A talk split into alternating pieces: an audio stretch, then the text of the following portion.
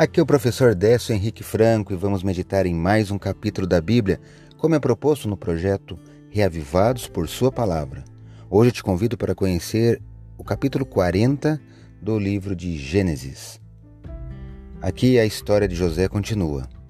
Preso injustamente por causa da mulher de Potifar, agora no capítulo 40, José está servindo na prisão e interpreta dois sonhos de dois dos mais altos oficiais da corte que foram lançados também na prisão.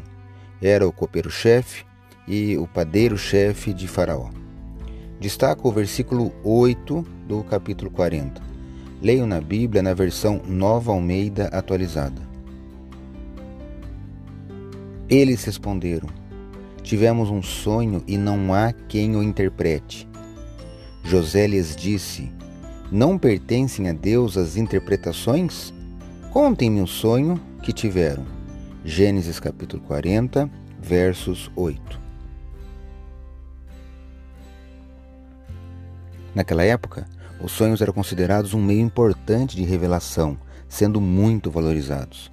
A pergunta retórica de José era, em si, um argumento contra a religião egípcia, na qual a interpretação de sonhos era uma ciência e arte muito prezada. Um humilde escravo estrangeiro desafiou o pensamento egípcio da época ao dizer: É Deus que, além de dar o sonho, também provê sua interpretação. José, com a ajuda de Deus, interpretou corretamente os dois sonhos. E no próprio capítulo, veja que é relatado o cumprimento dos sonhos.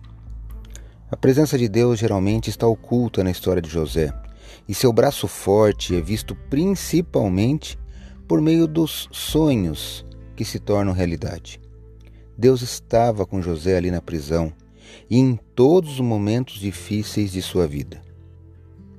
Eu sei que Deus também tem me acompanhado em meus passos e desejo, para você que está ouvindo este áudio, que tenha você também a certeza de que Deus também está próximo de ti.